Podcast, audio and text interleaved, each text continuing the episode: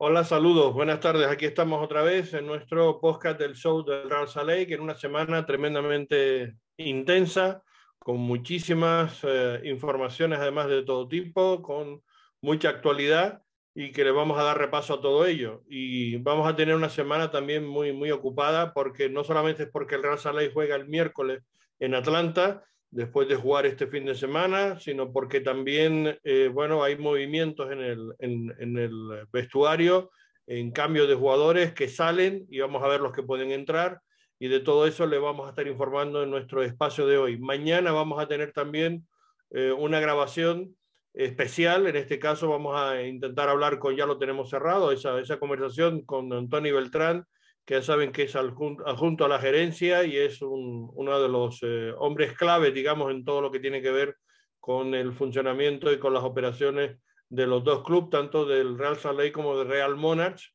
aunque él todavía incluso más pendiente del, filial, si cabe. De todo eso vamos a hablar con él. Hacía tiempo que estamos pendientes de esa conversación y ya no la tenemos confirmada. Eh, y mañana haremos esa grabación. Pero hoy queríamos tener a los protagonistas y el gran protagonista, sin duda alguna, de las últimas horas, o los dos grandes protagonistas, ha sido Everton Luis y ha sido también Johnny Menéndez, especialmente el, último, Johnny Menéndez, por las circunstancias que lo rodean a él. Queríamos tenerlo y vamos a ver si lo podemos tener. Estamos grabando en la, en, en la tarde del lunes, como solemos hacer habitualmente, en nuestro podcast eh, que abre la semana y, estamos esperando que eh, por parte del Departamento de Comunicación y de Medios del Real Salt Lake nos digan si lo podemos tener o no. Lo hemos estado solicitando desde el eh, fin de semana. Hay que decir que nosotros también en nuestras redes sociales habíamos anticipado ya la información. Habíamos dicho que estaba prácticamente hecho el, el, el acuerdo, digamos, con Vélez Sanfield para que se fuera eh, eh, Johnny Menéndez. Era lógico, por otra parte, porque sabíamos de las dificultades que tenía el jugador para poder participar, digamos, en el Real Salt Lake y no era la opción, digamos, ni primera ni segunda y yo diría casi que ni tercera para el técnico Pablo Mastroani. Las circunstancias han dado así. Él también ha tenido muchos problemas para poder, digamos, tener un espacio, un hueco, hacerse un hueco en el, en, en el equipo. Pero en fin, de todo eso hablaremos ahora y de esa actualidad y que como decimos nosotros confirmamos, pero después el propio club el sábado, justo antes del partido, en el encuentro de, rivalidad ante Colorado, nosotros íbamos a la fuente, lógicamente, se oye, ¿qué hay de esto? Está confirmado por parte de ustedes que hay acuerdo con Vélez Salfield y nos decían en el departamento de comunicación que no, que no había ningún acuerdo y que no era verdad, además esa información que estaba en redes. Nosotros, por tanto, tuvimos que salir a decir en nuestras redes que no era verdad y que esa información que venía de Argentina no era cierta. Pues sí era cierta. 24 horas después nos dicen que, bueno, había un, una, una, descoordinación entre el Departamento de Comunicación y los responsables del front office, de la oficina principal de gestiones del Real Salt Lake y que sí estaba cerrado ese acuerdo ya a las horas que nosotros habíamos dicho que estaba cerrado porque nos hacíamos eco de la fuente que venía desde Argentina. Y lo cierto es que, bueno, Johnny pues ya estaba palabrado que se marchaba a préstamo a este equipo de Vélez. Y eh, lo que pasa es que también nos decían del Departamento de Comunicación es que Johnny iba a viajar, que estaba previsto que viajara con el equipo eh, este lunes, que ya está el equipo en Atlanta, por cierto, eh, según nos, nos comunican, eh, que iba a viajar con el equipo para disputar el partido, por lo menos estar entre los convocados. Pues ahora nos dicen también que no está en el avión, es decir, que lo, que lo han sacado del, de la convocatoria y que no ha viajado con el equipo Atlanta, o sea, que está todavía en Salt Lake, me imagino que eh, arreglando papeles o lo que sea, o temas familiares o lo que, lo que tenga que ser para su marcha eh, o, o, su traslado, digamos, a, a Argentina. Por eso queríamos que estuviera hoy con nosotros, pero no ha podido ser. En fin, el saludo de quien les habla, Carlos Artiles, de, Johnny, eh, de Joseph Hackinson, que no es Johnny, Joseph de Hutchinson, de Chiqui Peláez y de Alex Nápoles, de todo el equipo que hacemos nuestro podcast del show del Real Salt Y vamos a ir con toda la información. No sabemos si tenemos invitados y entrevistas, pero estaremos en cualquier caso analizando todo lo que hay, que son muchas cosas las que, las que hablar. Sí, y, sí, y gracias Carlos. Y sí, Uh, ha sido un fin de semana con muchas noticias para el Real Salt Lake um, y muchos temas importantes para hablar, uh, aparte de nuestras transferencias de Everton Luis, que ya es oficial, con un anuncio oficial del club de, Real Salt Lake um, y también lo de Johnny Menéndez, que esperamos hablar con él, vamos a ver si, si sale. Um, pero vamos, vamos a hablar de todo eso hoy y también hacer una pequeña previa para el partido este miércoles contra Atlanta United. Eh, como dijo Carlos, el equipo ya está ahí en Atlanta preparando para el partido. y bueno, hablando de un poco de lo que va a pasar con Real de que esta semana, el miércoles a las cinco y media hora de la montaña juegan en Atlanta ah, y el domingo juegan en Sandy en el estadio Río Tinto contra Sporting Kansas City. Para los, ah, para los que, ah, que, están aquí en, en Salt Lake o en la área de Salt Lake, va a haber un watch party el miércoles para el partido de Atlanta uh, en Beer Bar, uh, donde suele pasar los uh, juntamientos de los aficionados los jueves a veces. Um, habrán un watch party allá. como es un bar, tienen que ser mayor de 21 años para entrar, para que sepan. Y eso empieza a las cinco y media. también esta semana Uh, va a haber es decir, que es el bar de Ni Rimando, o sea que la relación, digamos, con el club ya sabemos cuál es, ¿no? Sí, siempre me olvido de eso, pero sí, es, es el bar de Nick Rimando, uh, tal vez donde los bares estaban este fin de semana, pero bueno, um, eso es otro tema que, hablaremos más en adelante. Um, ese sábado uh, para Real va a haber un entrenamiento abierto en el Estadio Río Tinto el sábado a las 10 y media de la mañana. cualquiera, cualquiera puede ir a ese entrenamiento para verles entrenar y tal vez saludar a algún jugador después. Ah, y también el sábado por la noche habrá un partido de, Real Monarchs contra Sporting Kansas City 2 um, a las 7 en el estadio Zions Bank. Y de ahí, como dije, el domingo contra Sporting Kansas City a las 7 y media ah, aquí en el estadio Río Tinto. Y como siempre en los partidos del, del Monarch hay, bueno, siempre se anuncia una noche de algo, ¿no? De las princesas, me parece que va a ser para, fin, siempre temas familiares relacionados con, con que vaya la gente y vaya la familia a ver el partido del Monarch. Sí, y, y, sí, siempre son un buen ah, evento para la familia. Tienen ah, un playground ahí como ah, se hizo famoso en, en la NWSL torneo que hicieron, se me, se me, fue el nombre, Challenge Cup, no me acuerdo, uh, pero NWSL, cuando tenían su, uh, su torneo de COVID aquí en, en Sandy, se volvió famoso este, play, este playground um, en, uh, en las redes. pero sí, ahí no, de verdad no sé cuál es, cuál es el, el tema de esta noche. Yo lo leí, no me acuerdo, uno de los comunicados tienen información de eso sí, siempre tienen una.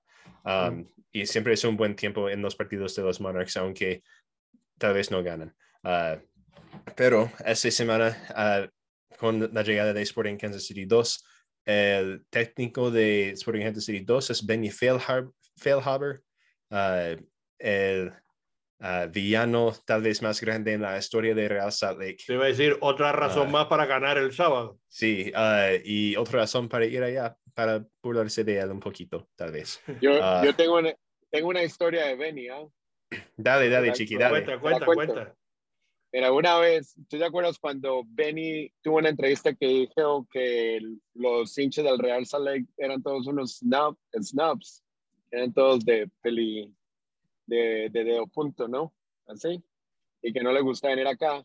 yo hice una pancarta y, y, y dije, hey Benny, don't be a snob, come give us a hug.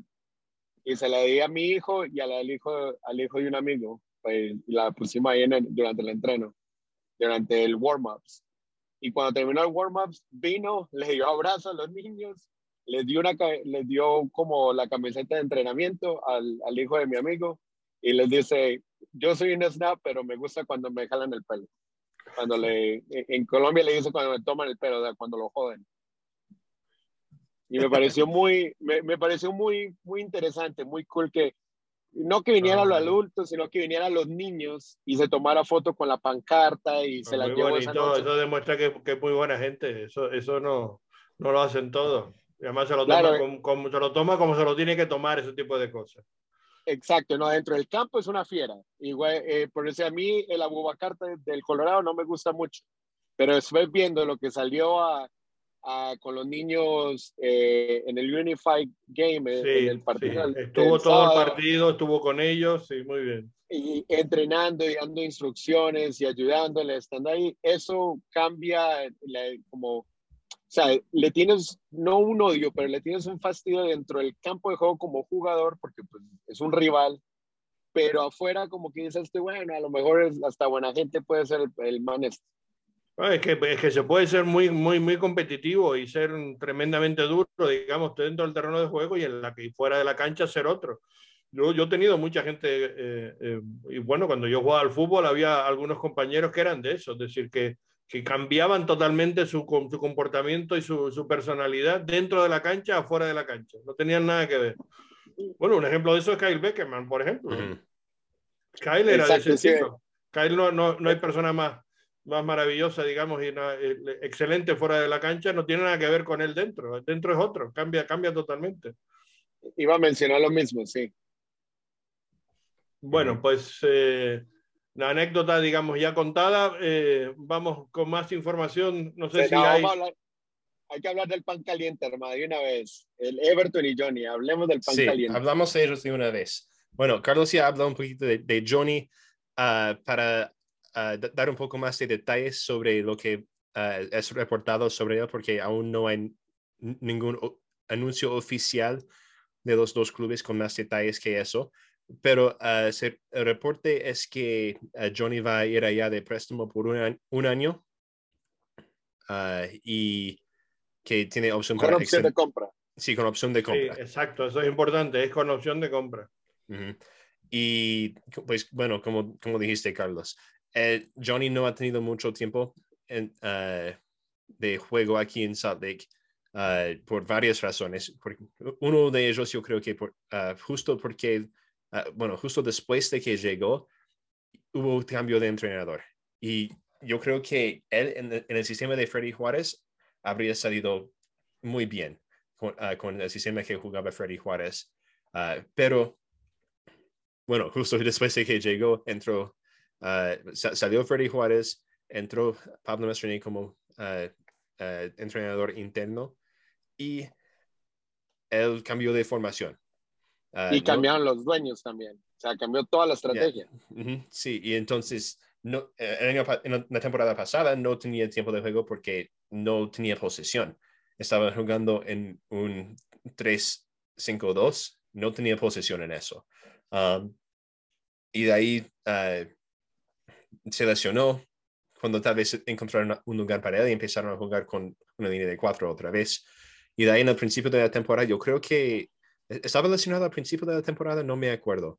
Pero otra vez. No, no, acuérdate que hablamos con él y, y ah, él, dijo, él dijo que ya estaba saliendo de la lesión, pero que le prefería jugar, si no esté mal, al lado derecho, no al lado izquierdo. A la izquierda. al lado izquierdo al lado izquierdo y, lo están poniendo al lado derecho. Al lado derecho, sí. Que solamente lo veía al lado derecho, que habló incluso con Pablo, que a él le gustaba o prefería jugar por la izquierda, porque en Argentina jugaba así, le, hacía el regate por dentro y digamos que cruzaba. Y él, mm, pues Pablo nunca lo, lo, probó ahí ni, ni, ni, entendió que no, no, lo veía en esa posición.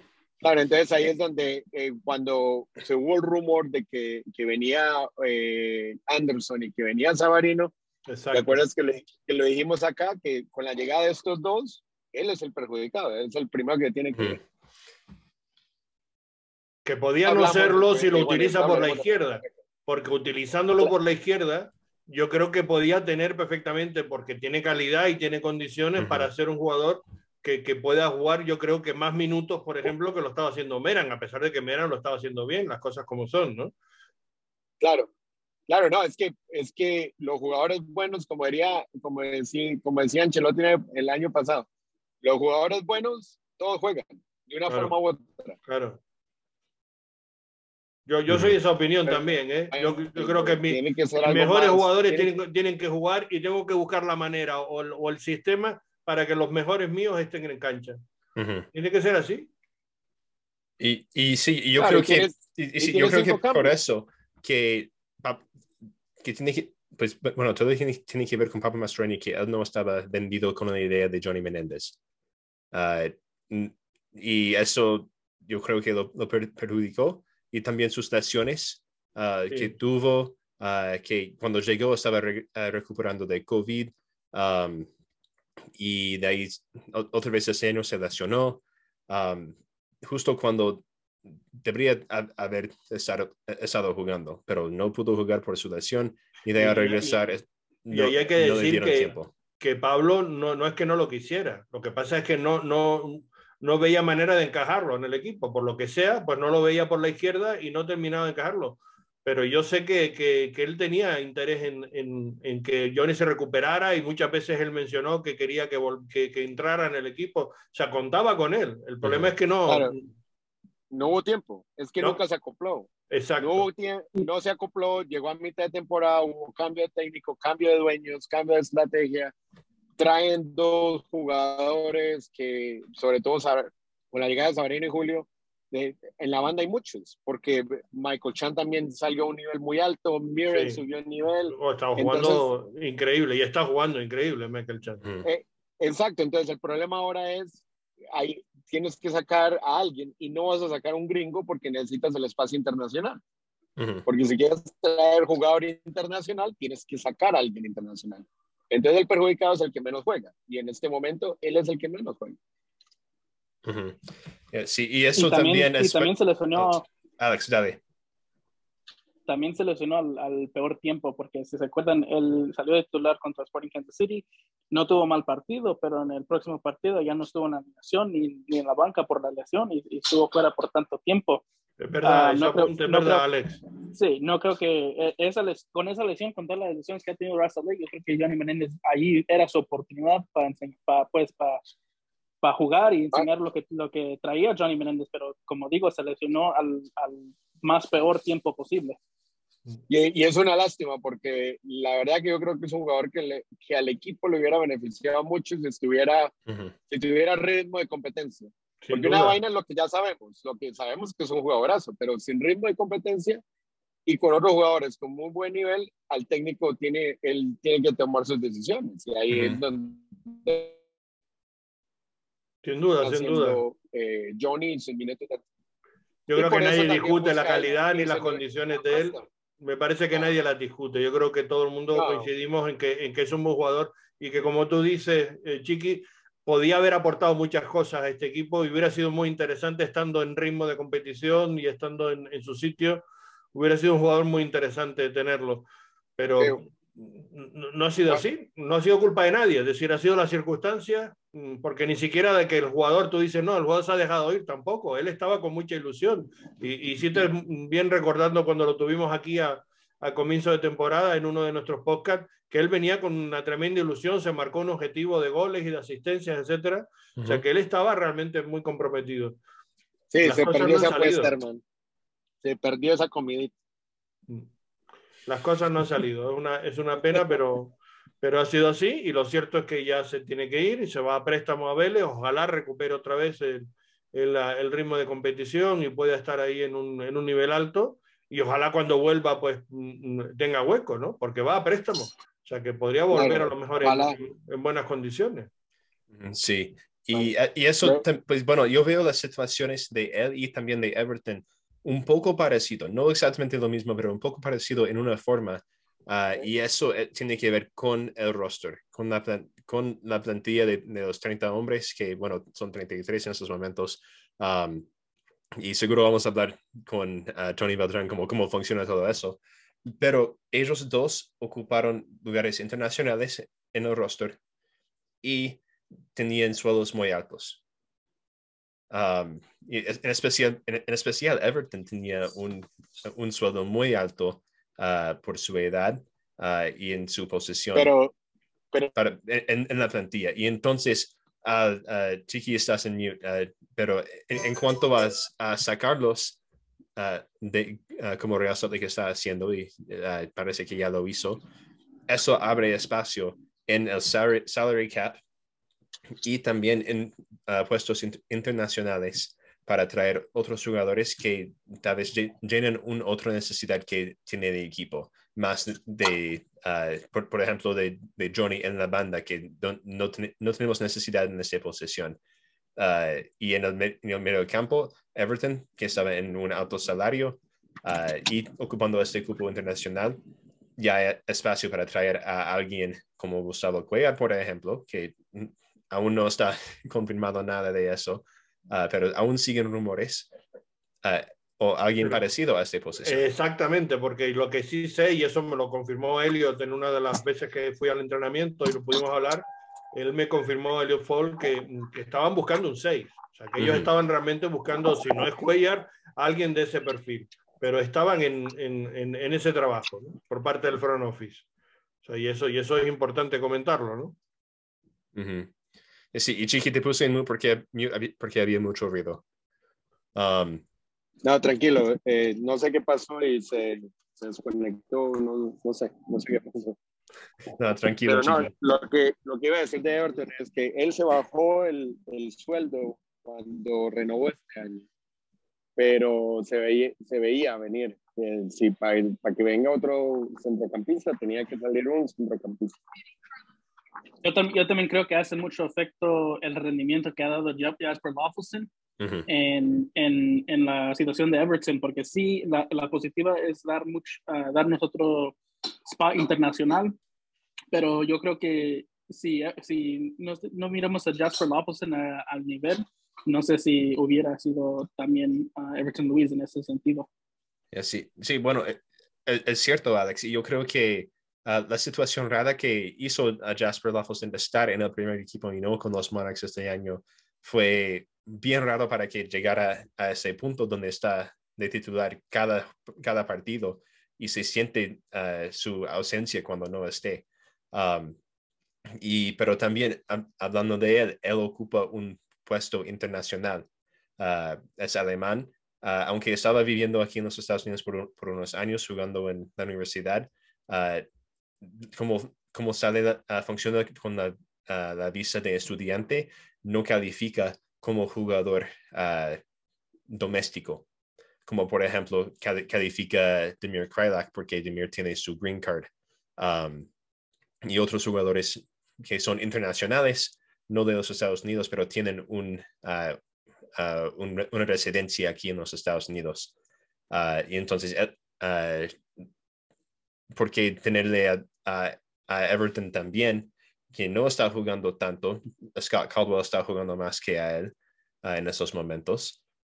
Y traerle a alguien más que puede ser una mejor opción ahí. Uh, porque también una cosa que me acuerdo uh, Pablo diciendo es que una cosa que estaba pensando que sería bueno para ese equipo es tener a un 6 que puede jugar en la posición de 6 solo y tener dos mediocampistas de, delante de él.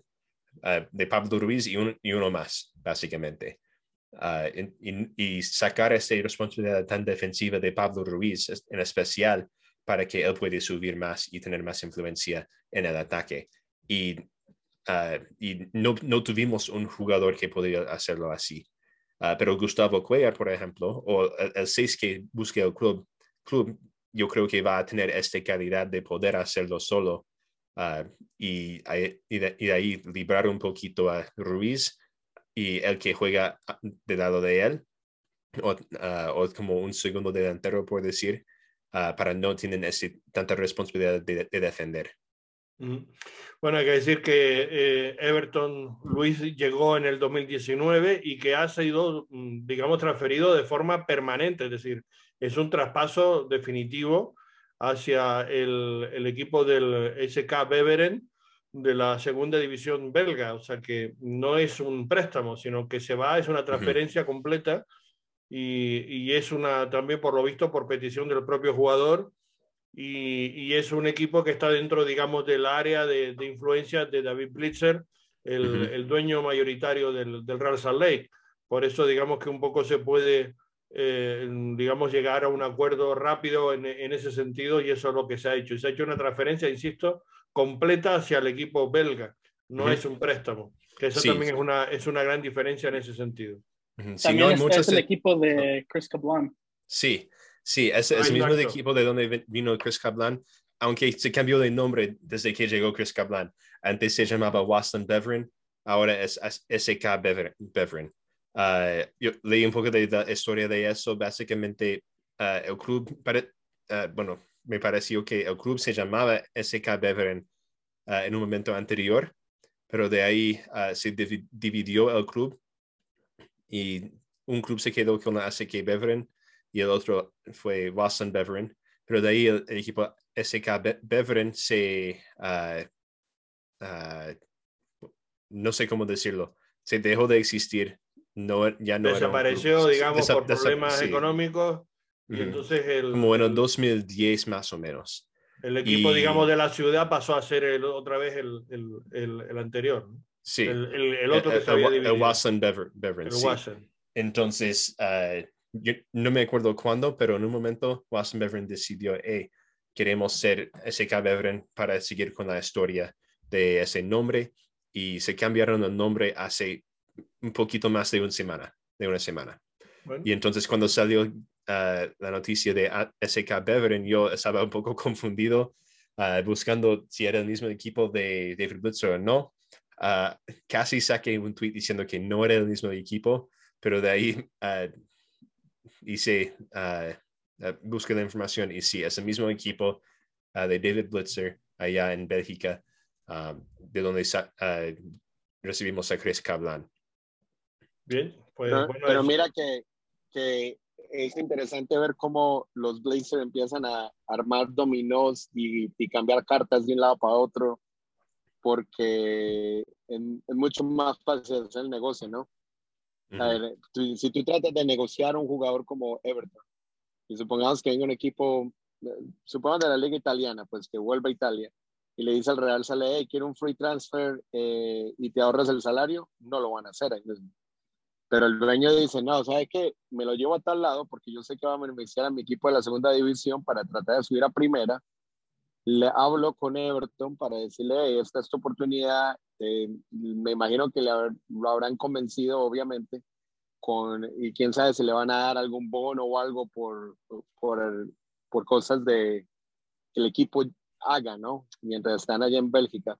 Pero empiezas a ver cómo ellos empiezan a mover fichas para beneficiar a uno y a otro equipo. Sí, sí, claramente. Y, además, efectivamente, esto es un movimiento que favorece al Real Salt porque necesitaba ese espacio eh, salarial y, ese puesto internacional y favorece al equipo del belga, al Beveren, porque tiene un buen jugador que, como tú dices, refuerza media cancha, que probablemente lo necesitarían en esas posiciones para volver a o pelear, digamos, por ascender a primera división. O sea que digamos que es un gane-gane en ambos, en ambos sentidos y es una buena, es una buena combinación. ¿no? Y aparte con equipo belga que puede soportar, digamos, un, salario de esas características de las que tiene eh, mm, eh, Everton. Y además me imagino que también habrá alguna compensación con el jugador, eh, que, que, por otra parte parece que él estaba ya con ganas de salir porque estaba viendo lo mismo que le pasaba a, eh, al, lo hablamos de Johnny, ¿no? que es que lo tenía muy difícil el poder estar jugando, teniendo minutos, sobre todo, como bien antes decía Alex, cuando tienes a, a Jasper Loversen, que está jugando muy bien y que ha sido una gran sorpresa para todos y está ocupando esa posición, ¿no? Y si encima tiene que venir alguien de fuera que va a dar un salto de calidad para esa posición de media cancha, estaba claro ese movimiento, ¿no? En fin, pues yo creo que eso es lo que hay que comentar de esas, de esas dos eh, situaciones. Sí, yo creo que sí. Y ah, la, la, otra cosa ah, que, bueno, ya dije un poquito, pero siguen los rumores de que estamos interesados en Gustavo, en traer a Gustavo Cuellar. Ah, salió un rumor de, un reporte de un medio arábico sobre eso. Y la información que tenemos del club es que lo siguen peleando, eso está claro, que no han renunciado a él y que siguen intentando eh, um, tenerlo, pero no es la única opción y siguen también trabajando otras posibilidades para traer un 6, es decir, que es el, la prioridad uno ahora mismo del, del equipo. Bueno, sí, porque también el, el club de David Blitzer, uh, Augsburg, en la Bundesliga, tiene, no, se, me, se, me, fue su nombre, tal vez no te lo acuerdas, Chiqui, pero un jugador que ya jugó en la MLS en uh, FC Dallas, si no me acuerdo, que juega en la selección de, Ecuador ah, y es el 6 de Ecuador. Um, que eso también se ha rumoreado, es una opción para Real Salt Lake. Ah, no, no, me acuerdo de su eh, nombre, Chiqui. Carlos Grueso. Sí, Carlos Grueso. Ah, Grueso. Grueso. Mm. Sí, entonces, hay, seguro que Real Salt Lake tiene opciones, pero parece que quieren acuellar, que eso es su prioridad número uno. Bueno, puede decir que ahora mismo la plantilla del, del Real Salt Lake está con cuatro porteros, once defensores, once mediocampistas y nueve delanteros. El portero Gavin Beavers, Jeff Desnap, que son jugadores de la academia, Zach McMahon, David Ochoa. Quien vamos a ver qué pasa con él. Que no sabemos nada, está en un limbo ahí que nadie sabe lo que va a pasar, pero vamos, está más fuera que dentro. Ya lo hemos comentado en, en otros espacios aquí y Tomás Gómez como segundo portero, digamos, del primer equipo. Defensores está Andrew Brody, Zach Farnsworth, que ha estado con problemas de lesiones, Justin Glad, que también no pudo jugar este fin de semana, Brett Halsey, que por fin sí ya está en activo, pero jugó con el Monarchs en el partido de, de, Houston, que ahora comentaremos, Aaron Herrera, Eric Holt, que estaba con tarjeta, Chris Cablan, que también está jugando con, con Monarchs. Pero viajó, viajó a Atlanta esta semana. Viajó Chris Kaplan. Sí. Okay. Eh, Orozco, Marcelo Silva y Ted Smith. Esos son los defensores, digamos, que tiene el, primer equipo, aunque como ven, pues casi la mitad de ellos está eh, jugando con Monar o vinculado, digamos, con Monar de alguna manera. En el centro del campo, pues Julio Benítez, Nick, Julio Benítez, que está en la academia y está en el Monarch, Nick Bexler, que sí estuvo y jugó, es Scott Catwell. Eh, bueno, una cosita, Carlos, una cosita. Ah, alguien, alguien en Twitter preguntó por qué no, no sacaron a Beasler en lugar de Everton. Uh, porque en sus, en sus palabras, Beasler no vale nada. Uh, y bueno, en mi quería comentar aquí que para mí eso no es cierto para nada. Uh, Beasler, que no es cierto, que no vale nada o que, o que bueno, que, que, no, que no va Eso es opinable, eso no, eso no es que sea eh, cierto o no, es una opinión. O sea, hay al que le gusta y que no. A mí tampoco me gusta, ¿eh? No digo que no, valga no nada. Me gusta, no me gusta mucho. Pero no vale mucho tampoco. no digo que no valga nada, pero mucho no vale. Sí, ah, no, no, no, debe estar saliendo de titular a menos que sea que todos estén lesionados o suspendidos. Pero tenerlo como quinta opción ahí en la plantilla en esos momentos no está peor. O sexta o séptima, yo también lo tendría. Como sexta o séptima. O que se vaya al Monarchs, Puede tener más minutos con los Monarchs, puede estar ahí de, de central, que lo he dicho muchas veces, de central no me parece que podía ser una opción. Eh, yo creo que podía ser un buen central. Porque sí, eh, como ha en el pasado con resultados mixtos debajo de Mike Pecky, ah, pero sí, es, es una opción para poner ahí en, como central si se necesita. Ah, es, y no es, si, si, vas a la banca y ahí, está Nick Beasler para entrar, y, para entrar al partido y cerrarlo al final, él tiene una presencia física que para no puede ti, entonces, hacer. calentar la banca puede ser una buena opción para él, es lo que tú estás diciendo. Sí, e, estar en la banca, entrar al final para cerrar un partido, eso lo, eso lo ha hecho bien en, uh, en sus años con el primer equipo. Jugar 90 minutos, no.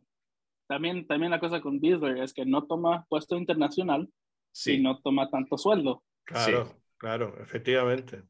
No, es que, los, es que los movimientos, los movimientos del Real Salt ahorita es para abrir campo internacional para poder traer jugadores que están buscando. Si están buscando un 6 que juega, que pueda hacer todo tranquilamente en el medio solo, tiene que ser un jugador primero con experiencia y segundo tiene que ser internacional porque en, Estados Unidos no, no, hay ese tipo de jugadores. Tyler Adams pero está con Por eso. Pero son muy terminando centrocampista Julio Benítez, que está en el Monarch, Wellings, que está en el Monarch también, Bode tampoco algo que también está en el no Monarch. Jude Wellings no es ese, ese, tipo de jugador. Tal vez el único uh, de, de, esos jóvenes en la academia son de, que, que juegan esa posición del 6 en sí. Es, uh, se me fue su nombre, uh, uh, Vique, creo que dijiste que, que lo llamaste, Carlos. ¿Quién? El Vique. Ah, uh, tiene, como, tiene 15 años, juega de vez en cuando con los Monarchs. Sí. Uh, tiene un apellido muy raro, sí. Sí, es, es un apellido africano. Viqueyombe, Viqueyombe. Sí, sí Viqueyombe. Abobique, Viqueyombe. Sí, y él tiene 15 años. se nota con, y, con ellos tres, Wellings, uh, Piqueyombe y Benítez, que no tienen el físico para estar en la MLS aún, son muy, muy verdes, por decir, físicamente. Que, que, son jugadores que están, digamos, en el plantel Russell Ley por, por cuestiones, digamos, de, de, de, derechos, digamos, de federativos, más que por otra cosa, ¿no? No porque se cuente con ellos para que puedan estar en el, en el primer equipo, digamos, disponible, ¿no? Eh, los que sí lo están es Pablo Ruiz, lo está Diego Luna, Jasper Lofelsen, Damir Krela, que está lesionado y hasta septiembre, octubre no va a poder estar, eh, Michael Chan, eh, Scott Cadwell, pues son los, los que están disponibles, y Bessler, que está para calentar banquillo, como estamos comentando, y no, no, que no vamos a no ser muy duros con él. Y en cuanto a lo de Y no es que, y no es que ese sea malo, malo, pero es que no, no tampoco. Es que no es, no, no es, no es, es que no, no tiene el calibre. sí, es, un buen jugador para los Marks, tal vez uno de los, uno de los mejores técnicamente y con, con experiencia, pero no, no, pase a otro nivel tan, Exacto, tanto como otros pueden hacer. él a lo mejor es muy bueno para USL, pero no es suficientemente bueno para ser un titular de la MLS.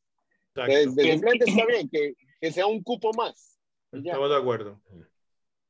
Y en el pasado lo hemos visto jugar, jugar de gran nivel con los Monarchs, pero aún no lo hemos visto aquí con el Rafa League, por lo mismo que comenta Chiqui, que no, no está en ese nivel, tanto Nick Beasley. Y a lo mejor también, eh, también a lo mejor es que lo comparamos con el hermano, porque el hermano fue muy bueno. Entonces a lo mejor también sale esa comparación de, de, de, bueno, no es como Nick, que esto, bueno, pero... Pero yo digo, por ejemplo, que no es el hermano, pero que en, en, la posición de donde jugaba el hermano después, porque el hermano también jugó por delante primero en media cancha y después terminó jugando de central. Entonces, yo creo que él poniéndolo en esa posición, yo lo he visto en algún entrenamiento y me parece que, que ahí puede, puede funcionar. Tiene físico para jugar de central, no, pues no ha funcionado como los, central en el los movimientos lentos que él a veces tiene. Sí, ha, funcionado como central en el pasado porque jugó ahí por un tiempito debajo de Mike Pecky, pero tampoco, tampoco no es la mejor opción ahí. Uh, yo creo que... Uh, hay que darle tiempo también, a que se adapte, ¿no? Porque eso no es fácil adaptar. Bueno, tuvo tiempo con Mike Pecky. Pero tiene, tienes que, como técnico, le, el técnico le tiene que buscar el mejor puesto para él. Y sinceramente, miren, de seis, de, puede jugar en el medio con alguien más detrás de él eh, ahí él no, no comete tantos errores, pero cuando él es el último, él a veces comete muchos errores en ese sector. Y cuando es el defensa central, en muchos momentos se pierde porque no es, eh, siempre lo ponen de defensa central que haga ese último jugador defensa central, que mueve la línea para arriba y para abajo. Y yo creo que ahí, es, ahí no, no cala él. Él debe estar al lado de un jugador que, lo, que le pueda ayudar a él a mover líneas o que lo pueda, que no sea, toda la responsabilidad no llegue a él, por decirlo así.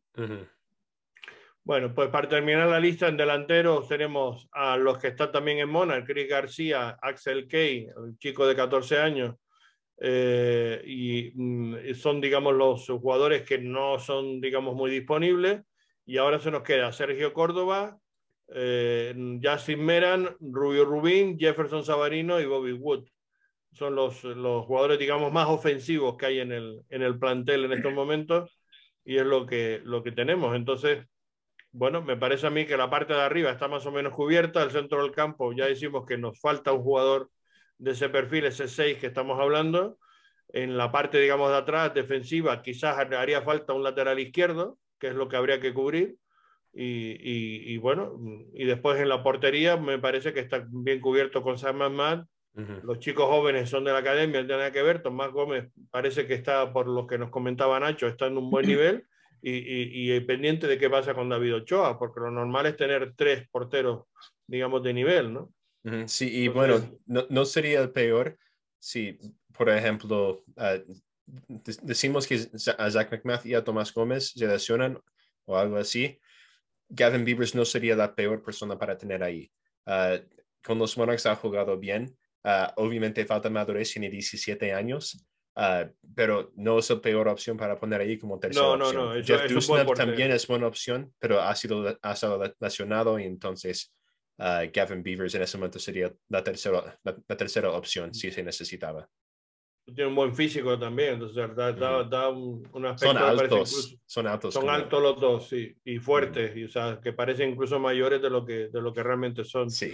O sea que en ese sentido no, efectivamente no hay ningún problema, pero bueno, hay, hay que ver qué pasa con, con, con, Ochoa definitivamente para saber todo, y todo esto. Mañana vamos a intentar un poco que nos desvele algo precisamente en la entrevista con, con Tony Beltrán que tenemos en el, eh, ese especial que vamos a grabar para, para mañana.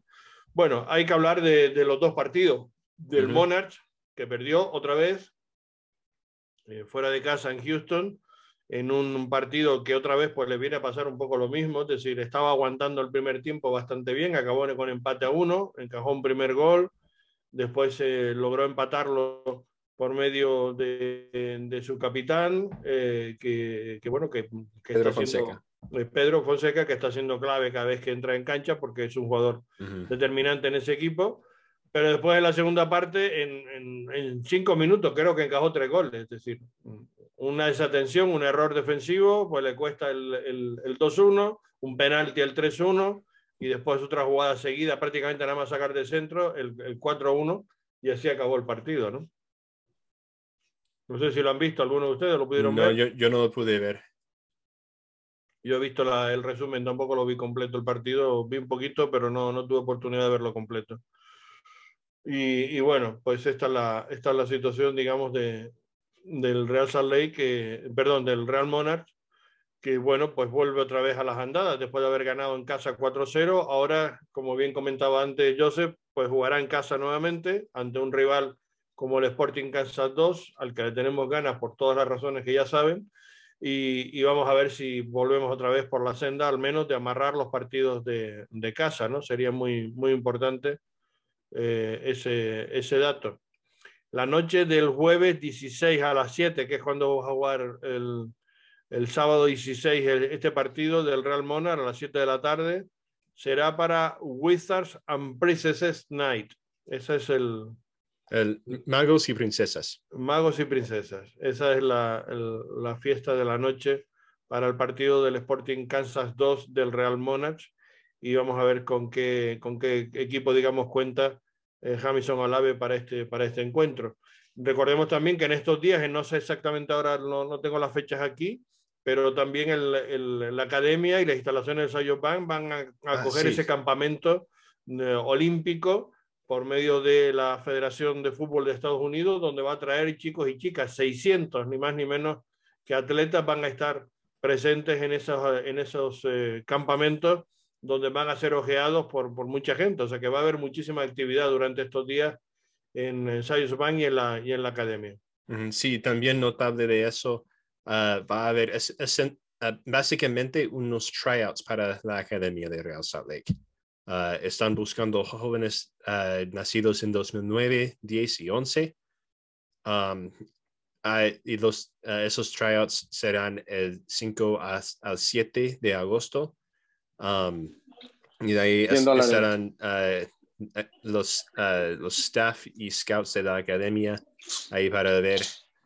y hay, hay información con el club si, si a alguien que quien está escuchando les interesa, pueden uh, preguntarle, pueden preguntarle a mí, yo tengo la información aquí, o pueden preguntarle al club uh, al respecto. Mañana también con Tony Beltrán podemos aprovechar y que nos comente uh -huh. algo más, porque probablemente él sea un poco el que está coordinando todo eso, ¿no? Sí, como, como asistente, sí.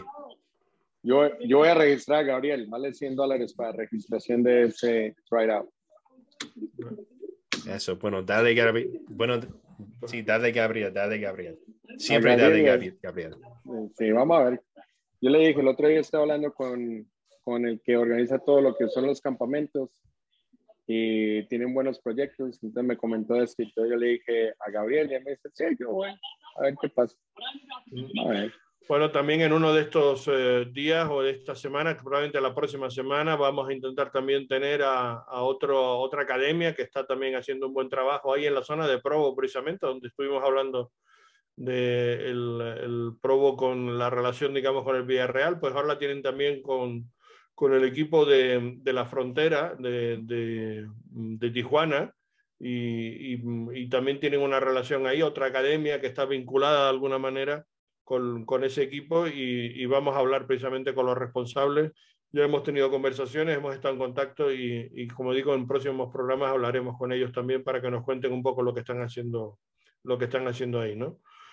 Eh, estamos hablando, bueno, del Real Monarchs y ahora vamos a hablar del Real Salt Lake, lógicamente, porque eh, hay que hablar del partido de, del, del, sábado y de lo que sucedió en ese encuentro, un encuentro que, que todos esperamos que iba a salir con, con victoria y al final terminamos eh, empatando el partido y con sensación de derrota, ¿no? Con sensación de, de haber perdido no solamente dos puntos, sino como que se perdió un poco una oportunidad de haber ganado el, el encuentro de rivalidad con Colorado realmente, el, mm, bueno, pues yo creo que el, el Real Salé estaba jugando bastante bien y estaba controlando el, partido, pero dos decisiones arbitrales que yo sigo insistiendo para mí, errores clarísimos del, del colegiado del encuentro, pues mm, dieron, eh, eh, cambiaron el partido, cambiaron el, el, el resultado del encuentro y, y, y, eso fue lo que determinó al final que acabara con empate a dos. No sé si, si estamos todos de acuerdo en lo mismo, pero me parece que, que, una vez más decisiones arbitrales deciden un partido y en este caso eh, en contra del Real Salt Lake, ¿no? Bueno, yo no estoy de acuerdo que sean dos, pero uno, yo uh, estoy de acuerdo contigo, Carlos, que no, uh, no creo que fue la decisión correcta de, del árbitro, que fue el penal. Para mí no fue un penal. Uh, pero yo creo que sí, al final los árbitros uh, y en, en, verdad el asistente árbitro y el VAR tomaron la decisión correcta de, uh, del juego de offside, que, uh, que era la controversia. Voy a compartir mi pantalla um, para mostrar una imagen de, de eso. y eso lo saqué de la cuenta de Twitter de Soccer, soccer photogeometry, eso es en inglés y ni le puedo llamar, es arroba offside modeling. Uh, y están preguntando, bueno, ¿estaba fuera de lugar o no? Y de lo que ellos vieron, uh, no estaba fuera de lugar por unos 8 pulgadas. Entonces, wow. básicamente estaba en ahí. Pues, ¿Qué con, quieres que te diga? Uh, yo, Herrera, que está por allá. ¿Qué quieres que te diga? Yo aún viendo esa jugada te sigo, sigo viendo que está un poco adelantado, poquito, pero muy poco adelantado. Pero bueno, vamos a dejar la duda, es decir, vamos a ponernos en la duda y que a lo mejor está en línea. Y si se está en línea, pues no está adelantado. Quiere decir que entonces eh, hay que validar la posición de, del jugador de, de Abu Bakar, que, que um, Abu Bakar, o Abu Bakar, como, como le quieren llamar, que así, eh, eh, que fue el que consiguió el, el gol eh, aprovechando, digamos, la, ganar la posición de, de, espalda de Marcelo Silva, que lo estaba controlando bien, pero ahí se despistó. Uh -huh. eh, y también ya sabemos que cuando hay un, un, un, eh, digamos, un cabezazo o un pase, digamos, de cabeza dentro del área, suele acabar en gol. Es muy difícil para uh -huh. la defensa controlar eso. Sí, también, uh, si, si, lo pueden ver, ahí está Marcelo Silva y ahí tiene uno, dos, tres jugadores ahí que estaban marcando. Sí. Y antes de eso, Marcelo Silva básicamente estaba solito marcando los tres. Uh, uh, sí, Herrera sí. no tenía nada que ver con eso y, él, y el movimiento de él hacia esa posición fue entendible. Kappelhoff debería haber ayudado un poquito más, en mi opinión. Sí. Uh, pero para, e, eso es, para mí eso, ese gol es culpa de la defensiva colectiva. Uh, eso, sí, es un error defensivo, sí, estoy sí, contigo. Y porque tampoco no, no era culpa de Zach McMath. Alguien en Twitter decía que era culpa de Zach McMath. Zach McMath no pudo hacer nada sobre este gol. Uh, no, para nada, vamos, para nada. Pa, para nada. Es, uh, no, uh, Colorado tuvo un, tir, un tiro libre, no lo pudimos sacar bien. le dimos tiempo a ellos para controlar el balón y otra vez meter, meter una, el balón a, a la área. No lo defendimos bien Zardes pudo uh, hacer su cabezazo ahí, que era perfecto para llegar a Abubakar y de ahí Abubakar hizo su, su, trabajo bien para tener para poner buen contacto en la pelota. En cualquier caso, si damos por bueno ese, desde luego eh, hubiera acabado el partido 2-1, porque yo sí que lo que sí que no doy por bueno es el penalti, porque insisto, eh, eh, absolutamente inexistente. Es decir, Marcelo Silva no, no, no hizo falta a, Diego Rubio en absoluto. Es decir, Diego Rubio provocó el, el, penalti. Yo, creo que fue Barrios. Y forzó. No Rubio. ¿Era quién? yo creo que la falta ah, fue Barrios. Barrios. Ah, pensé que era, que era Rubio. Pues perdona, no, no, no. No sé por qué pensé que era Rubio. Eh, Porque Rubio, también estuvo todo el partido dando, durante todo el partido. Sí. E-, este man me sacaba la, la piedra, me sacaba la piedra. todo lo que el tipo, lo, lo, que él forzaba, el árbitro se lo compraba todo. Es que fue una cosa tremenda. Pero bueno, ya vemos que no solamente a Rubio entonces, también se lo compró a Barrio. O sea que... Lo, que no me gusta del, del gol del empate de, de Dallas Abubakar es que el, eh, igualito al empate que nos metió en Colorado hace unos meses. Igualito, fue una falta que fue reciclada, no la pudo sacar bien Russell Lake y Abubakar solito se, se, duerme la defensa un poco y, y mete el gol. Y es, es, igualito, la misma jugada, sobre la misma jugada en el partido hace unos meses que el partido acabó de, empate, ¿sí? de sábado. Sí, que, que igual acabó un empate. Y eso es lo que no me gusta de, de ese gol. Es, es la, la, misma jugada. Y si ya, obviamente ya lo ha hecho, sabemos que peligroso es a Bubukar. No sé por qué la defensa no, no marca un poco mejor en esa situación. Sí, estoy de acuerdo, estoy de acuerdo. Tiene que haber tenido más, eh, estar más pendiente, digamos, de, ese, de la posición de Bubakar, que ya, ya si nos hizo una, pues no ha vuelto a ser la segunda. Hay que decir que los dos empates para la Copa, digamos, de la Montaña Rocosa ya saben que está puesto, digamos, en el reglamento que si eh, el, equipo, digamos, que tiene que conquistarlo, no el que ya la tiene, eh, no, no gana, digamos, el, en, los dos partidos, en el global, pues entonces queda, digamos, en, propiedad o en manos del, vigente campeón y de momento, pues el Real Salt Lake eh, mantiene, digamos, esa posición, ¿no? Porque no, no consiguió, digamos, Colorado ganar. Y, bueno, otra cosa que a mí me, me molestó de ese partido ah, fue precisamente en el ataque uh, de Real Salt Lake. Porque podemos hablar de los árbitros todo, todo lo que queremos, pero en el ataque creamos buenas chances que no pudimos terminar. Y eso, es, eso es lo que, una de las dos cosas de ese partido que no tienen que ver con las dos decisiones claves del arbitraje, que no me gustó, porque tienen, uh, yo puedo pensar, en dos chances grandes para Real Salt Lake que los jugadores no pudieron aprovechar. Uno fue en el primer tiempo, una, yo creo que fue un tiro de esquina de Savarino que nadie lo tocó y estaba en, una posición perfecta para solo tocarlo y entraba.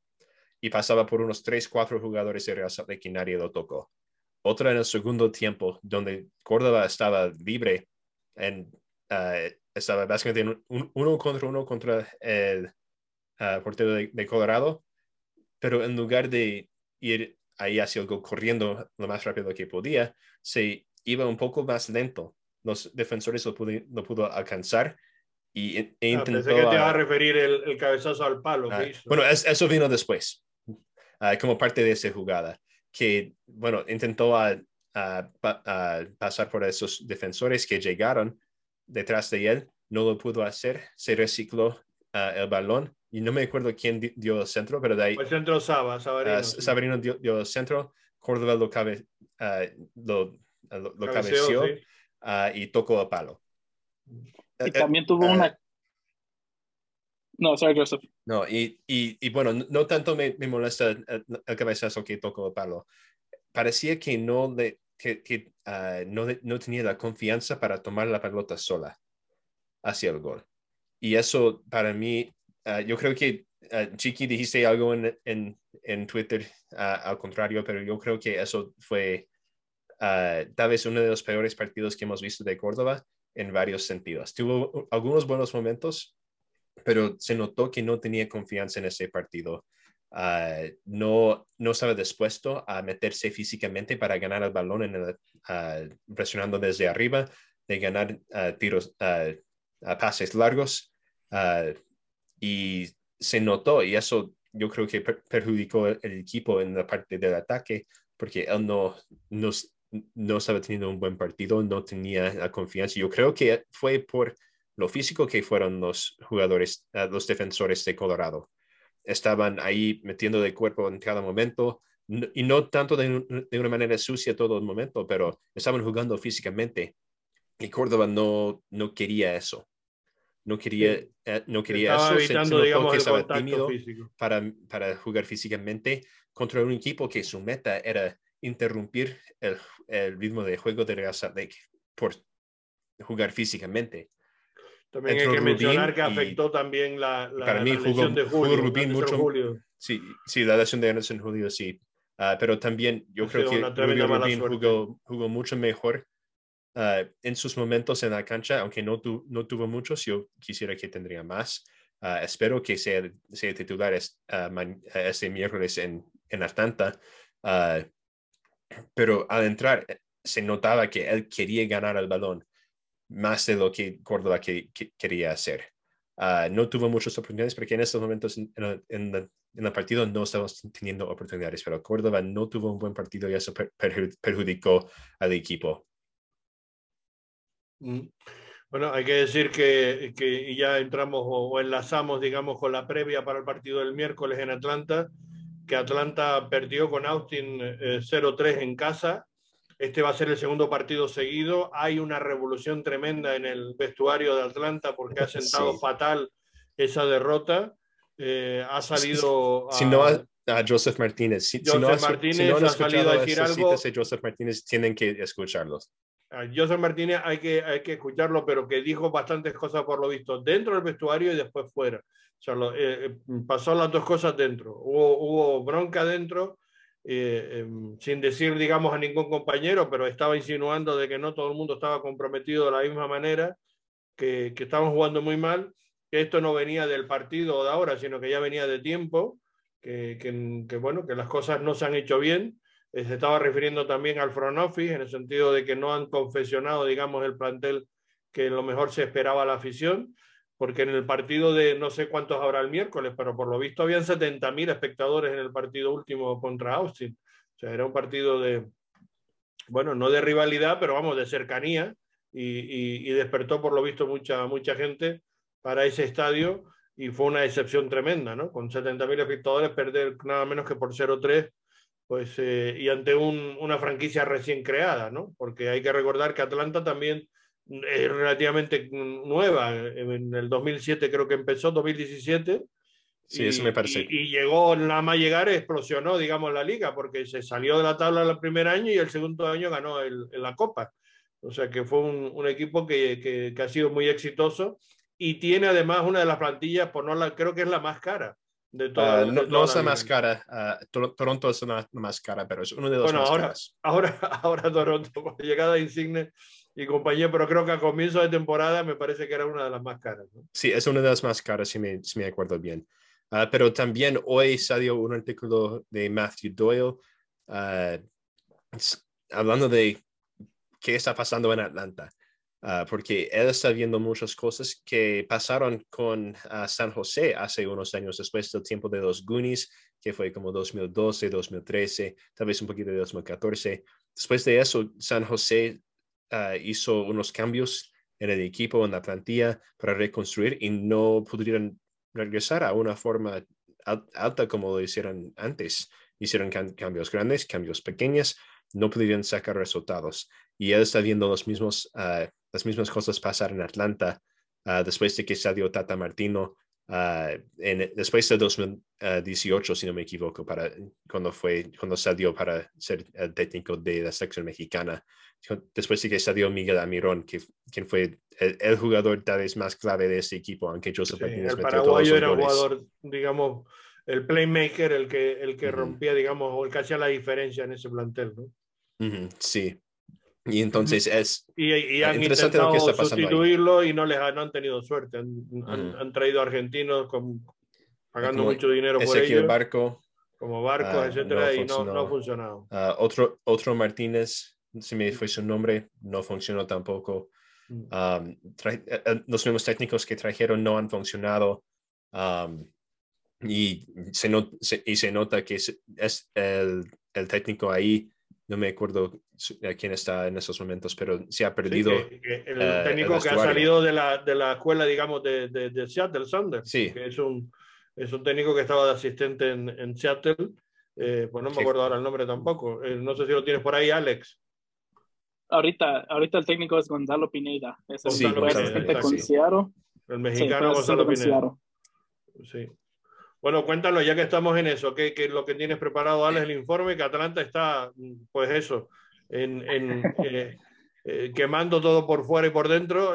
está en pleno incendio y vamos a ver qué nos depara para ese partido del miércoles y se lo aprovecha el Real Salt porque bueno, ya decimos que no es fácil a un equipo como Atlanta ganarle dos partidos seguidos eh, en, en, casa, pero bueno, yo me conformaría con que por lo menos no perdiéramos. Yo con un empate, después de empatar en casa, no es mal resultado un empate fuera. Mm, sí, ah, pero espera un poquito, Alex. Antes de empezar, Chiqui tiene que despedirse, entonces, uh, Chiqui, si quieres acabar con unas palabras antes de irse. No, chao. Eso, es todo. Vamos a ver qué pasa con el equipo el miércoles y quién viene, quién sale, quién termina de quedar en todo. Y también estamos, uh, para decirle a la gente también que estamos tratando de contactar con una ex, eh, ex jugador, el jugador del Real Salé para que nos dé una entrevista, si Dios quiere, la semana que viene o dentro de dos semanas. Conexión colombiana, o sea que vamos a ver si tenemos suerte lo podemos tener con, con, con nosotros. Que tenga, tiempito. Sí, pues estupendo. Pues, gracias, Chiqui. Bueno, gracias, Chiqui. Y dale, Gabe. Dale, Gabe. Dale, dale. bueno, hasta mañana, porque estarás con nosotros, ¿no? En la entrevista con, con Tony Beltrán. Ah, no, esa no me la pierdo. ah, bueno, bueno. Pues hasta mañana entonces. Chao. Alex, cuéntanos entonces lo que nos depara esa previa de, de, Atlanta, que bueno, que es un equipo que, como decimos, mm, tiene ahora mismo fuego dentro y fuera, por todos los lados.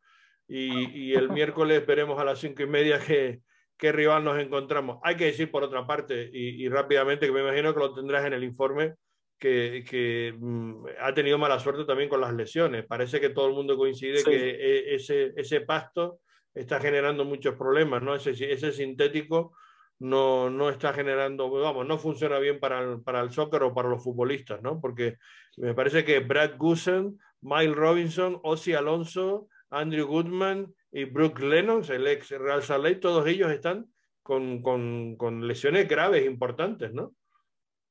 Sí, y obviamente estamos hablando un poquito pues del, del, front office y de todo lo que ha dicho Joseph Martínez, porque toda la temporada, la historia que nos ha dicho el, técnico y, los jugadores y, y, todos los medios de Atlanta, pues que el la problema real con este equipo son las lesiones pero ahora nos estamos enterando que a lo mejor esa no la situación, pero al mismo tiempo con las lesiones sí, jugadores líderes como Brad Guzan, Ozzy Alonso y Miles Robinson son jugadores que prácticamente no han jugado mucho esa temporada por lo mismo que tienen um, una, y, lesiones similares y puede traer muchas muchas preguntas pues sobre el, el pasto sintético, que es un debate que siempre lo hablamos aquí, siempre lo habla toda la liga. Y, es algo que ahorita le está um, atañando mucho al Atlanta United. Ah, pero sí, es un equipo que lleva cinco victorias, cinco empates y ocho derrotas esta temporada. Uh, recientemente le han ganado 2 a 0 al Inter Miami, perdieron 2-1 contra el Toronto FC, perdieron 2-1 contra el New York, New York Red Bulls, uh, empataron 2-2 contra el New York City FC y perdieron 3 a 0 contra el Austin FC. En la pretemporada um, trajeron al, como pues lo comentamos, al Gonzalo Pineda, um, que era asistente de Seattle, um, para tratar de cambiar la cosa un poco y comenzó la temporada muy bien, pero ya empezó el tema de lesiones, ya empezó el tema de tal cosa y se le bajó mucho el nivel y el ritmo que tenía Atlanta y ahorita es uno de los peores equipos defensivos en toda la liga y una defensa muy desorganizada de este equipo de Atlanta. Y eh, pasó todo eso cuando se fue pues lesionado Miles Robinson de este equipo y hablamos mucho qué importante es Justin Glad a este equipo de Russell Lake Um, es muy similar Miles Robinson a esa línea de defensa de la Atlanta United. Es el líder, es su mejor central y desde su lesión, los problemas defensivos de Atlanta son, están allí y, y, aún Gonzalo Pineda y su, y su cuerpo y su equipo técnico no han podido resolver um, pues los problemas defensivos que tiene ahorita Atlanta United. Um, en la pretemporada perdieron a Ezekiel Barco, que se fue al equipo de River Plate. Um, es un jugador que llegó con grande potencial, que a lo mejor no, no le, no le sacó el rendimiento que Atlanta esperaba, pero aún sí se fue para atrás para la Liga Argentina. Franco Escobar, que ahora se encuentra con el LAFC. George Bayo, un lateral americano que ahora se encuentra en la Liga Alemania con Armenia Bayfield. Otros jugadores que se fueron fueron jugadores claves como Mo Adams, Alec Khan, que ahorita es el arquero de FC Cincinnati, y Jürgen Damm, que regresó a la Liga Mexicana con, las, con América. también trajeron jugadores importantes, claves y líderes en el vestuario como Andrew Gutman, que llega del New York Red Bulls, Osvaldo Alonso, que llegó del Minnesota United, Thiago Almada, que llegó de Vélez, de la Liga Argentina, un jugador con mucho potencial, uh, es muy similar como ese de Ezekiel Parco. se movieron de Ezekiel Parco y trajeron a Thiago Almeida, que Almeida no está haciendo las cosas tan mal ahorita con el Atlanta United. Dom Dwyer, que llegó precisamente de Orlando City. y ya con todas las lesiones, con todas las temas de lesiones y jugadores que no están disponibles para Atlanta, han tratado de alegrar eso con, con unas, unos fichajes de emergencia, pues llegaron, llegó uh, Juan Sánchez uh, Purata del Tigres, un defensa, para tratar de ayudarle en la defensiva. Raúl Gudiño, el arquero de Chivas, que llegó hace unas dos semanas a este equipo de Atlanta para tratar de ayudar en la, en la posición del portero, ahorita con la lesión de Brad Guzan, y que Bobby Shuttleworth se acaba de retirar igual. y Ronald Cisneros, un delantero que le ha ayudado mucho al ataque de Atlanta. Como digo, Atlanta no tiene la mejor defensa, ah, pero sí tiene muchos jugadores ah, explosivos y muy buenos en el ataque. Tiene jugadores como Joseph Martínez, Ronald Cisneros, uh, Luis Arrujo, Thiago Almada, Tom Dwyer, que ahorita están liderando el ataque de Atlanta y están teniendo no, no la mejor temporada, pero al mismo tiempo encuentran muchos goles entre, eh, entre esa combinación. Ah, por ejemplo, Joseph Martínez lleva cinco goles y tres asistencias esta temporada. Ronaldo Cisneros lleva cuatro goles y una asistencia. Luis Arrujo lleva cuatro goles y dos asistencias. Tom Dwyer lleva cuatro goles y, sin asistencias. Y Thiago Almada han encontrado tres goles con cuatro asistencias. Es un ataque explosivo, muy bueno, pero ahorita lo que le falla a la Atlanta es la defensa y el juego de transición la historia con Russell Lake, no solamente han jugado tres partidos entre estos dos equipos, el Russell Lake ha ganado uno, han empatado cero y Atlanta ha ganado dos. La última vez que nos enfrentamos a Atlanta United fue aquí en el Río Tinto, State, en el Río Tinto donde Russell Lake pudo ganar 2-1 el 24 de mayo del 2019 por un golazo de último minuto de Jefferson Savarino. No sé si se acuerdan de ese golazo de último minuto, pero sí fue un, un gol tremendo de, de Savarino. Uh, los jugadores que no van a estar disponibles este fin de semana para Atlanta, como lo comentamos, es Brad Guzan, Osvaldo Alonso, Miles Robinson, Andrew Gutman, Brooks Lennon, Emerson Hinman, uh, Ronald Hernández y Dylan Castanjera, que es el portero suplente um, de Atlanta. Um, entonces, es un, es un equipo que le gusta jugar el 4-2-3-1, um, pero me imagino que esta semana contra Russell Lake rotan mucho el equipo Ah, ponen muchos jugadores de banca por lo mismo que se enfrentan al Orlando City, su rival. Bueno, ya, ya, dijo el mister, ya dijo el mister que, que va a cambiar, que va a cambiar la, la, alineación totalmente. O sea, ya, ya, lo, ya lo anticipó, digamos, ¿no? Sí, yo creo que también el Rafa Lake esta semana sale con muchos cambios igual ah, por la tema del, del partido de media semana. Sí, también, efectivamente. Tendrá que hacer cambios, tendrá que hacer rotaciones y vamos a ver lo que, lo que nos, eh, digamos, nos encontramos por parte del planteamiento de Pablo Mastroani, que como decimos, el Raza Lake eh, eh, ya está en, en, Atlanta, viajaron hoy, mañana entrenarán allí y, y, el miércoles es el partido a las cinco y media hora de la, de la montaña. Entonces, bueno, pues veremos, veremos a ver lo que nos depara ese, ese partido. Muchas incógnitas, desde luego, hay, porque tal como está el Atlanta y tal como está el Raza Lake, pues ahora mismo no tenemos muy claro qué, qué resultado puede haber. Yo insisto, me daría por satisfecho si sacara al menos un empate de, de Atlanta, y que con el empate en casa lo podía dar por bueno. Lo que no podemos dar por bueno es que se empate en casa y además se pierda afuera. Eso sí que es, es un verdadero paso atrás. y, y, hay que decir que de momento, a pesar de, de, de ese empate en casa, el Raza Ley mantiene la tercera posición en la conferencia oeste porque los que venían por detrás todos eh, prácticamente perdieron, ¿no? Sí, perdieron o, empataron. Entonces nos apareció ese fin de semana los resultados de los otros equipos. Ah, pero quería preguntarles, ¿cómo, piensa que va a salir Real Salt Lake uh, en, mi de, de, alineación? ¿De qué, jugadores van a, va a descansar y qué jugadores van a salir de titulares? Pues sinceramente, yo no, no, no, no lo tengo muy claro. Es decir, no sé si va a cambiar el 4-4-2 y utilizará un sistema diferente. Eh, que él eh, ya ha dicho o ha insinuado que a lo mejor volvería a jugar con tres hombres atrás. No sé si, si para este partido se lo puede plantear, pero también hay que decir que, como estabais comentando, Alex, que tiene mucha gente peligrosa arriba, tiene mucha dinamita, o sea que a lo mejor jugar con tres centrales podría ser un poquito eh, riesgoso para el Real Salt Lake, pero bueno, eh, em, más va a jugar seguro. Es decir, Marcelo Silva también, Brody también, Herrera en, en, yo creo que ahí no va a cambiar, no, no creo que hagan modificaciones, porque ninguno de ellos, digamos, está excesivamente castigado en, en ningún sentido. No sé si va a jugar Glad o no, si ya está para jugar Justin Glad. Sí, yo, yo no sé tampoco. Yo, ah, creo que yo creo que si está listo Glad, no juega. De todos modos, para tratar de tenerlo listo para el partido de domingo contra el Sporting Kansas City. Pero no, no sé, no creo, yo creo que yo creo que todo tiene tiempo de, de, descanso, pues. Después Pablo Ruiz y Jasper también creo que va a jugar en media cancha. Con Saba también, sin duda, indiscutible por la derecha. Y, y yo creo que va a jugar con Chan por la izquierda. Me parece que lo, lo, lo ha estado haciendo bien. Eh, eh, veremos a ver lo que, lo que pasa arriba con Córdoba y, y tendría que jugar Rubio Rubín, claro, porque sí, yo, Julio, creo se lesionó y creo que no ha viajado, ¿no?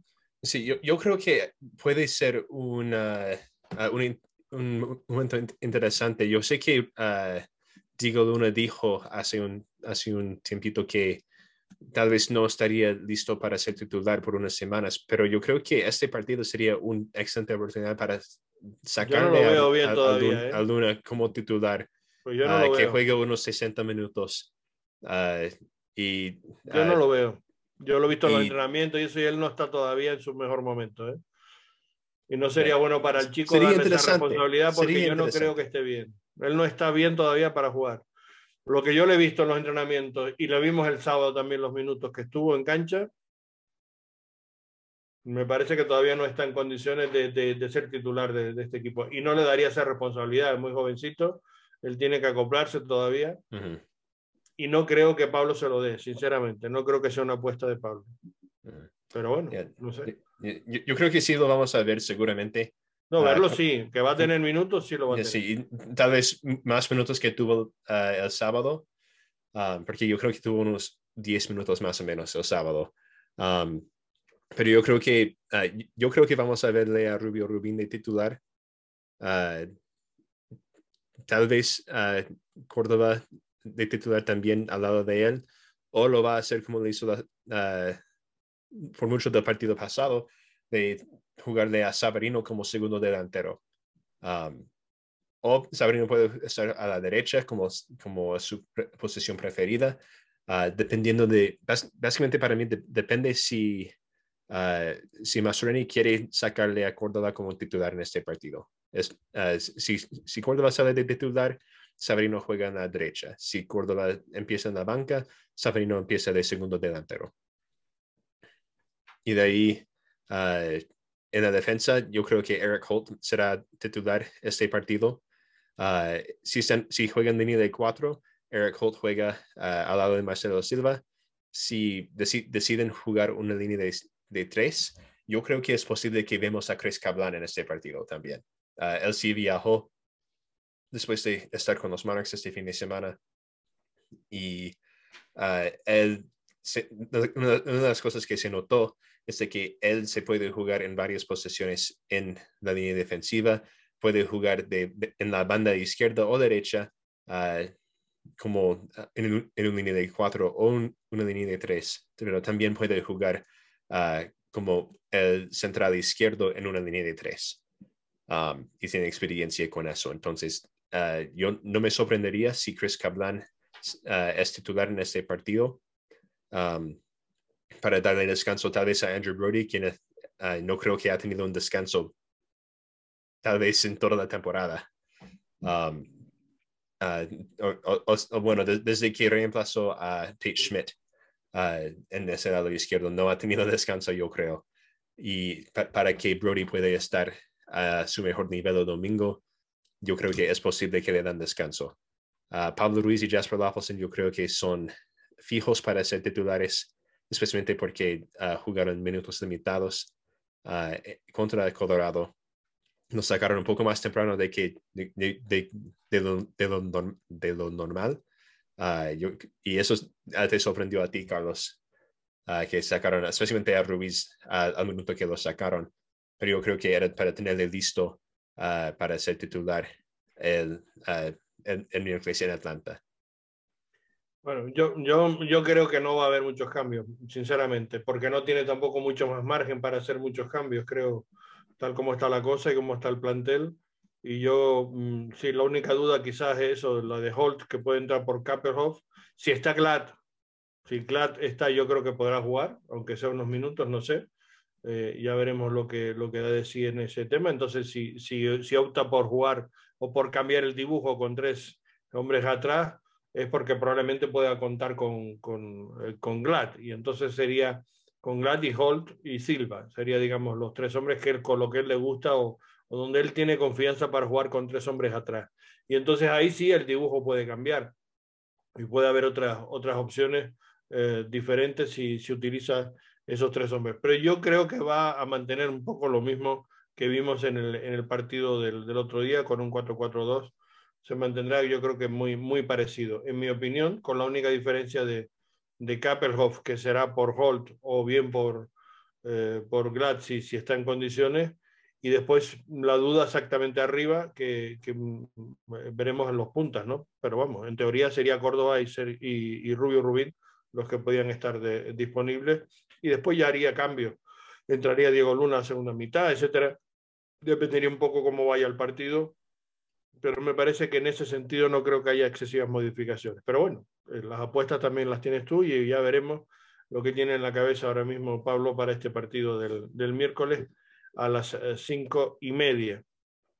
Bien, yo creo que ya hemos eh, completado todo. La pena que no hemos podido tener a, a Johnny con nosotros, que nos hubiera gustado que se despidiera de la afición.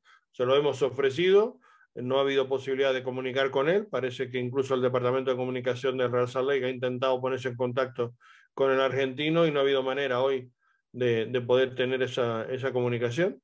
Bueno, eh, lo intentaremos en próximos días y si es posible, pues abriremos nuestro, nuestro espacio para que él se pueda despedir de toda la afición antes de que se marche a, Argentina. Es una pena, pero bueno, las circunstancias se han dado, se han dado así.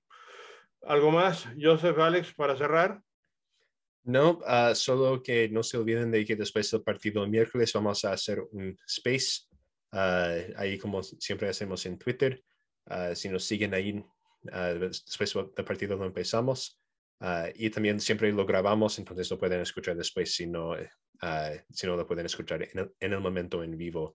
pero aparte de eso, estaremos otra vez grabando mañana con Tony Beltrán y ese, ese episodio saldrá antes de que hablamos con él. Uh, si sí, tienen preguntas, lo antes posible, sí. porque igual traerá, nos va a dar mucha información y algunas noticias que pueden ser primicias incluso. Uh -huh. Entonces, lo antes que podamos, se lo, se lo, ofreceremos mañana como un especial aparte, digamos, de, de nuestros podcasts. El viernes grabaremos también, lógicamente, el del próximo fin de semana, el partido entre el Sporting Kansas o sea que vamos a tener eh, como mínimo tres ediciones, a lo mejor cuatro si tenemos a Johnny eh, disponible y podemos entrevistarlo. Sí, pero sí, muchísimas gracias a todos por escuchar y vernos y nos veremos más tarde. Chao.